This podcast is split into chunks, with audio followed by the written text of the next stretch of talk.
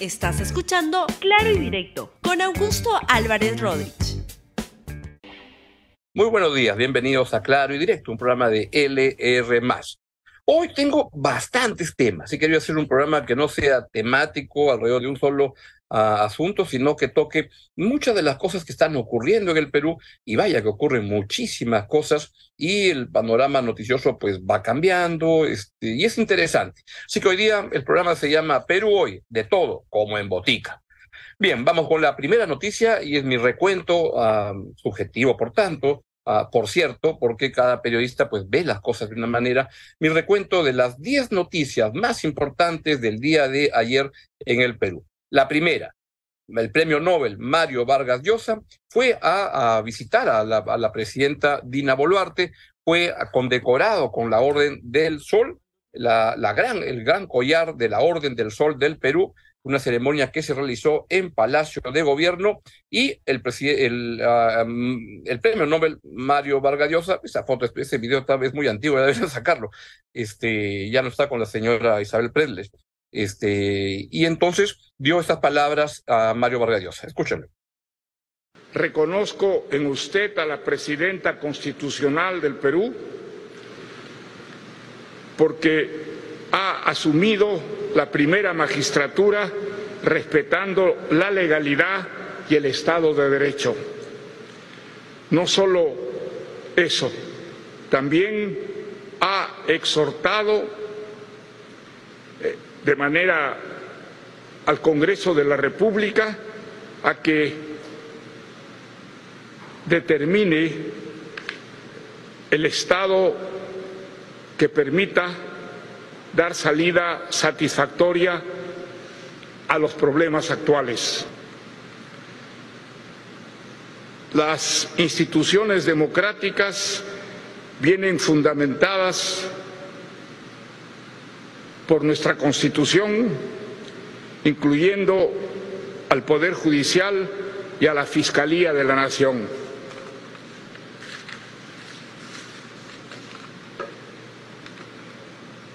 además del propio Parlamento, de manera que es una injusticia sostener, como lo hacen algunos grupos interesados, que en el Perú se ha producido una ruptura del orden constitucional y de la democracia. Bien, la presencia de Mario Vargas Llosa en Palacio de Gobierno, la condecoración que, le, acepta a, a, Dina Boluarte y el discurso que acaban de escuchar es un espaldarazo político importantísimo a la presidenta Boluarte uno puede estar este, a favor, en contra, pero a mí lo que me gusta mucho es que Mario Vargas Llosa nunca deja de decir las cosas como las ve, como las siente, y eso me parece que es muy, muy importante, sentir un compromiso ah, con lo que siente y decirlo, y eso creo que es parte de la honestidad intelectual de Mario Vargas Llosa que siempre hay que destacar. No se guarda las cosas y las dice con claridad. Yo, por ejemplo, estoy muy, muy de acuerdo con, estoy muy de acuerdo con que lo condecoren. La verdad que sí, por supuesto que el que no tuviera, me sorprende, este, hasta ahora esta, esta condecoración, casi que ya no quedan premios y reconocimientos en el mundo que le falte dárselos a Mario Vargas Llosa, y creo que como van las cosas, los premios y las condecoraciones se desprestigian si no tienen a Mario Vargas Llosa en la nómina de las personas que han sido reconocidas. Creo sin duda como dice a Mario Barriosa, que el gobierno de Dina Boluarte es legítimo, es legal, es el que eh, se originó porque Pedro Castillo hizo un golpe de Estado. Es algo que mucha gente se olvida y es el tema con el cual, dicho sea paso, voy a terminar este programa. Hoy se replantea, se discute si esta democracia ya no es democracia, etcétera, pero lo cierto es que la ley se respeta, es algo que se ha perdido de vista y muchos grupos políticos, principalmente los que apoyaron y siguen apoyando a Pedro Castillo, se olvidan o se hacen de la vista gorda. Por tanto, creo que es muy relevante ese, este, este reconocimiento en un contexto en el cual hay una serie de acciones en el exterior que cambian bastante las, este, las cosas. En lo que no sé, yo sí hubiera puesto más énfasis, pero me parece que es importante, es hacer notar que siendo el origen de la presidencia de la señora Boluarte legítimo, correcto, creo que lo conveniente sería ir hacia un adelanto electoral. Creo que es lo que más le conviene al país y no siento que eso es lo que esté ahora en la agenda ni del gobierno, porque es cierto, como dice Mario Barrayosa, que la señora Boluarte ha presentado un proyecto de ley. la verdad me parece que lo ha presentado casi por cumplir y que no le pone mucho punchedina. Debería ser un, programa de este, punchedina para acelerar la, el adelanto electoral. Lo ha planteado ahí, lo ha dejado y cuenta, por supuesto, con la complicidad protagónica del Congreso de la República, que no se quiere ir ni da vainas. Dina Boluarte tampoco se quiere ir. Pero ese es el primer hecho que quería destacar y me parece muy bien que se le condecore a Mario Vargas. Me parece muy bien que Mario Vargas acepte esta condecoración. Voy a hacerlo, ah, voy a compararlo con otras condecoraciones que se han dado el día de ayer que me parece que son equivocadas, que no se han debido producir y voy a ir al caso de la fiscal de la Nación. Eso lo voy a ver luego y me parece este bien que Mario Vargas nunca se canse de decir las cosas como las ve. Y esto ocurre, voy pasando los siguientes temas, en un contexto en el cual hay sin duda una campaña fuerte en el Perú, en el exterior, para desvirtuar las cosas. Y esto tiene mucho, fue mi columna de ayer en, la, el diario la, la, República, como, como, saben, publico una columna diaria, donde hice notar que hay muchas versiones que se dan en el exterior que son muy distorsionadas, y tiene que ver con gente del gobierno que han estado en misiones por muchas partes, este, la señora Lourdes Huanca, mucha gente del gobierno, la señora Naid Durán, el señor uh, Pasión Dávila, el congresista que es un peso pesado del Vox, porque mete puñete al congresista con el que discrepa, primero le mete el combo y después este, no opina nada, simplemente mete el combo. Y entonces creo que es necesario hacer una campaña para ordenar, para dar una versión equilibrada de la situación en el Perú. No es la que están dando los uh, seguidores, la gente cercana al gobierno de Pedro Castillo, que de maneras este, encubiertas o bastante este, descubiertas están respaldando a Pedro Castillo, dando a conocer versiones que no son correctas. Una de ellas muy importante ha ocurrido en Canadá. En estos días se ha desarrollado una reunión empresarial del sector minero que es muy importante en Canadá y creo que ha sido un acierto por parte del gobierno acompañar a las delegaciones empresariales, han estado de las principales operaciones mineras en el Perú, han estado presentes en, uh, en, ahí en, Toronto, donde es una reunión anual muy importante del mundo minero este, vía Carlos Castro de las Bambas, Nuria Spars de Sauder. Está muy bien que eso ocurra. También estuvo el Premier Otárola y es bueno que vaya el Premier a estas reuniones porque hay que transmitir en el exterior que no todo en el Perú es turbulencia. También hay una actividad económica importante que sigue, que es muy importante para, entre muchas otras cosas, pero principalmente por la calidad de vida de los peruanos, especialmente de los peruanos más pobres. Hay quienes olvidan en medio de toda la protesta la importancia que tiene la actividad económica para la vida de las personas. Y a veces se olvidan que una mala economía mata gente, también mata gente y eso es algo que hay que evitar. Y una presencia muy destacada es la del estuvo ahí en la del presidente del Banco Central Julio Velarde, quien es sin duda este, una de, los artífices, una de las personas más importantes en lo que ha sido la posibilidad de que la economía peruana se recupere desde que fue director del Banco Central a comienzos de los 90 hasta luego que ha sido presidente y es presidente del Banco Central durante cuatro periodos consecutivos, la, una de las personas más importantes. Julio Velarde estuvo en, uh, en, en, Toronto y dijo esto. ¿Me pueden poner, por favor, la, la, la claqueta? Dijo, Julio Velarde, íbamos a crecer algo más de 3%. En enero probablemente decrezcamos 1.4% en enero. Febrero creemos que va a ser bastante mejor, pero vamos a ver, probablemente no sea tan bueno como el que estimamos. Julio Velarde, lo que he hecho notar es que mucho de lo que pueda ocurrir va a depender de lo que este, ocurra con las protestas y la conflictividad, si es que eso afecta o no la posibilidad de crecimiento económico. Pero créanme, una de las maneras fundamentales de poder generar los recursos para construir una nación más, este, una mejor nación, una mejor nación, y cuando hablo de eso hablo de la calidad de vida de los peruanos más pobres, es que haya recursos por distribuir. El crecimiento económico es el factor fundamental, es algo que se debe apuntalar y es muy, muy importante. Junto con eso, al día de hoy, ayer eh, ya habían llegado las delegaciones, pero hoy empieza una reunión en, en, Lima, que es la reunión del Consejo Empresarial Chileno-Peruano, que se va a realizar este, desde hoy, este, hoy y mañana.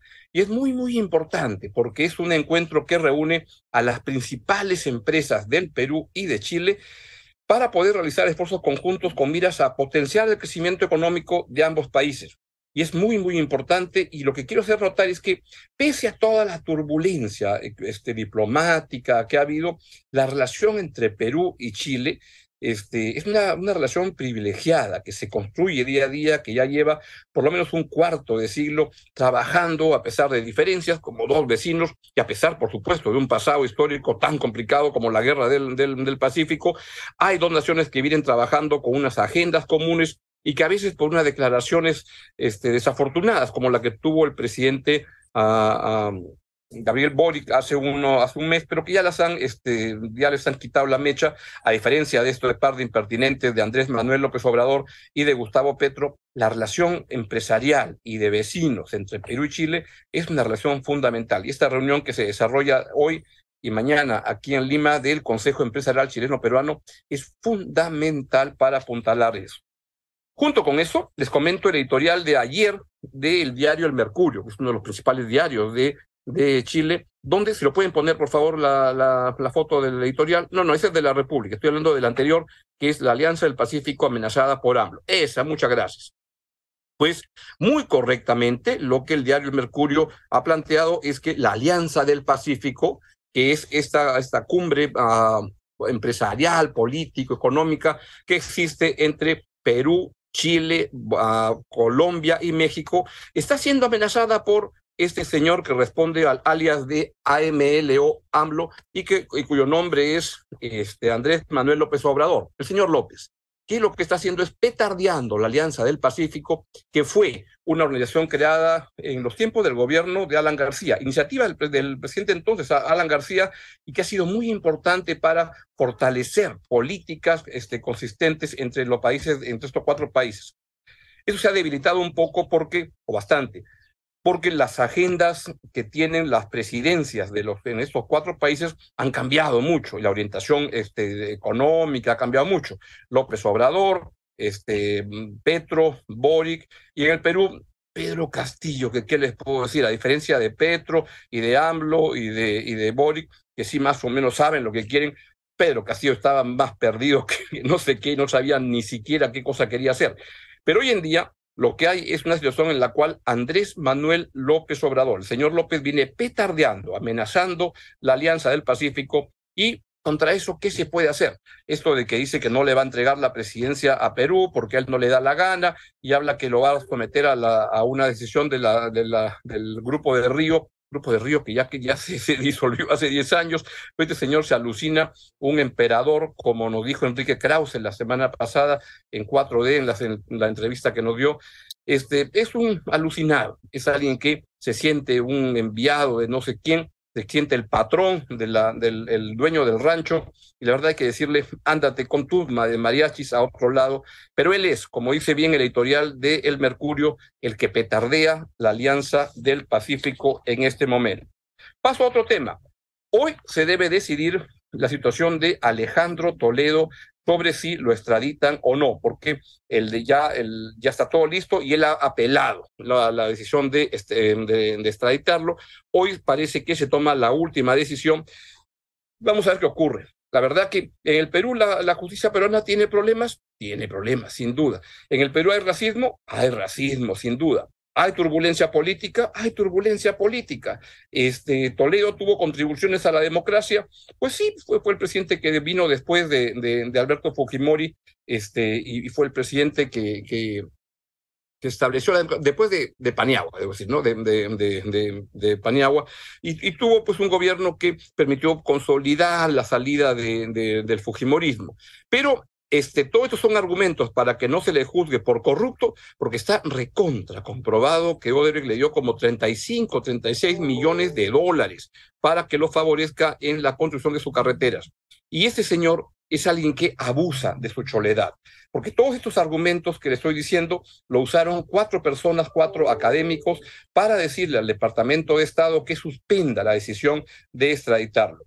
Entre esos cuatro uh, académicos que, que, firmaron esa, esa nefasta carta están dos integrantes de la Universidad de Stanford, que escuchaba en la encerrona esta mañana, son dos profesores importantes que han pagado la fianza para, para Alejandro Toledo.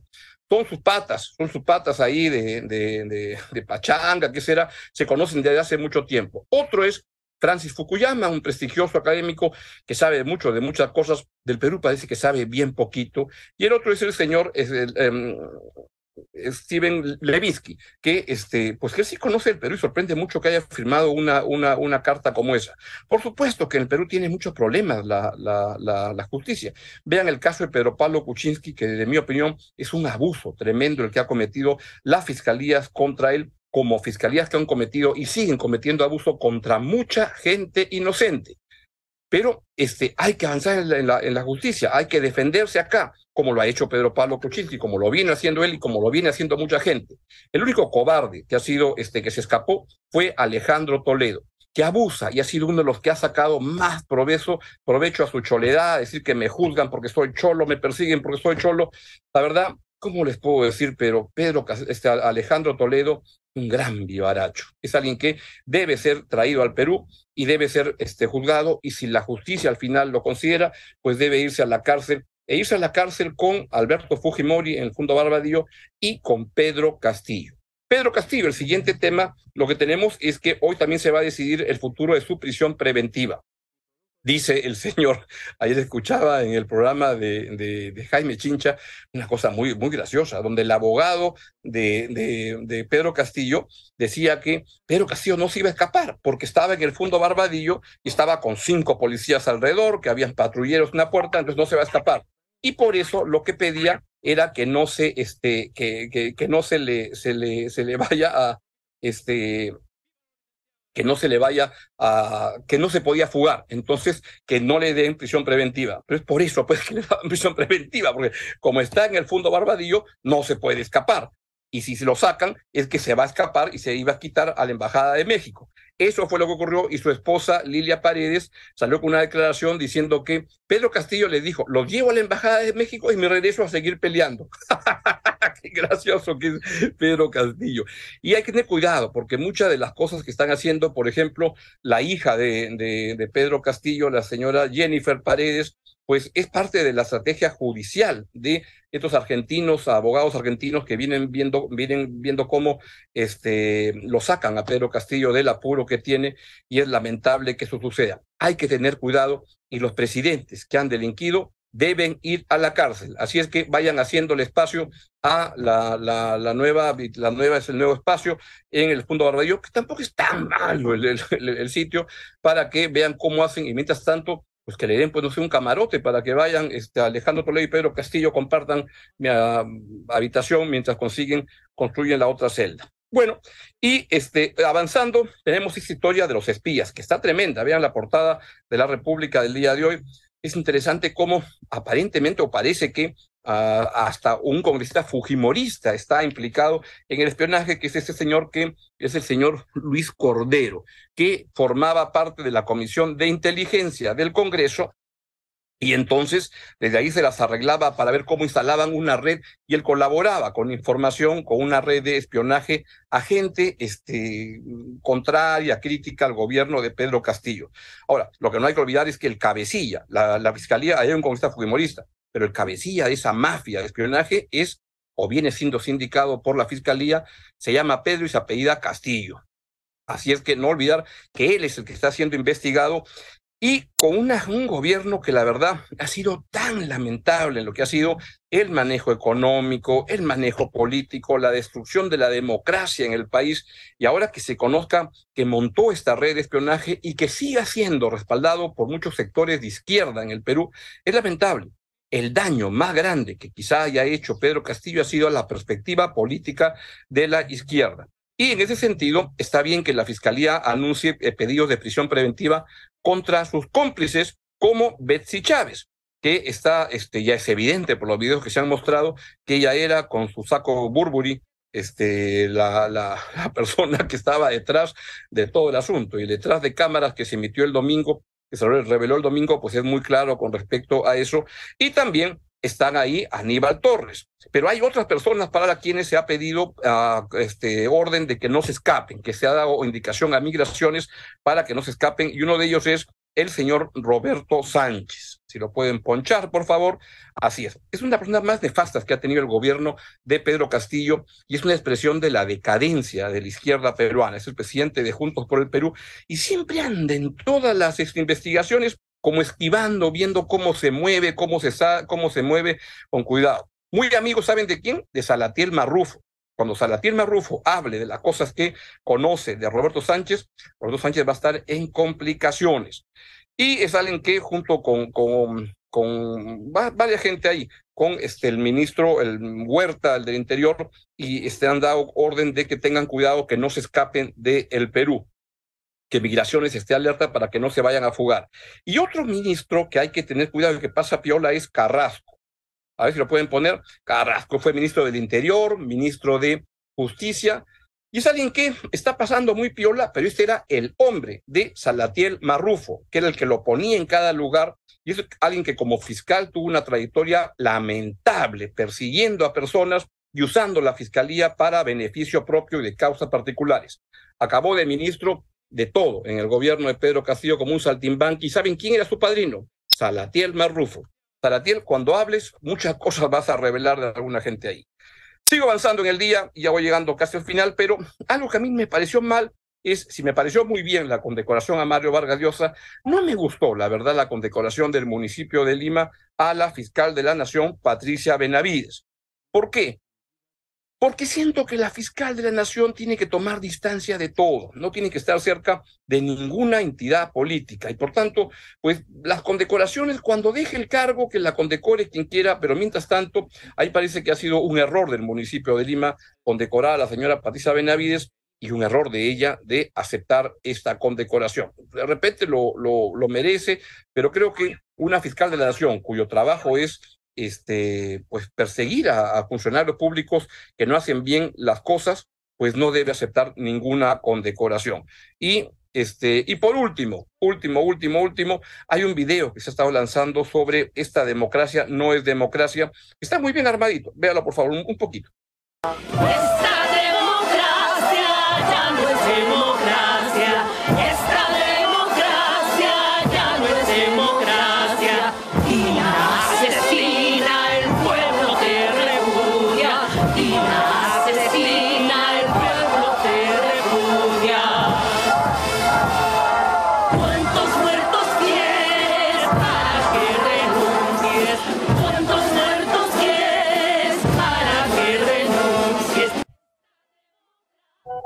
Muy bonito el, el, video, está bien, lo han, lo han, lo han producido muy, muy bien, pero yo me pregunto, está bien que se, que se empiece a revisar la democracia, etcétera, pero a mí creo que la democracia que está detrás de, esta, de, esta, de estos pedidos, de esta democracia no es democracia, yo la verdad que discrepo muchas cosas. Por ejemplo, en el caso de Puno, este, con mi, querido amigo uh, Leobomir Fernández, tengo una discrepancia. Por ejemplo, el ejercicio de la libertad de expresión en Puno tiene problemas, porque la gente en Puno, los aymaras, deciden qué periodista entra, qué periodista no entra. Eso no está bien. El periodismo debe poder entrar y se deben aceptar múltiples posibilidades como esa. Hay muchísimos problemas de la democracia y no estoy muy seguro, en honor a la verdad, que la democracia que está detrás de esto, esta canción y este pedido sea una democracia, un estilo de democracia, primero que sea democracia y que sea lo que le conviene al Perú.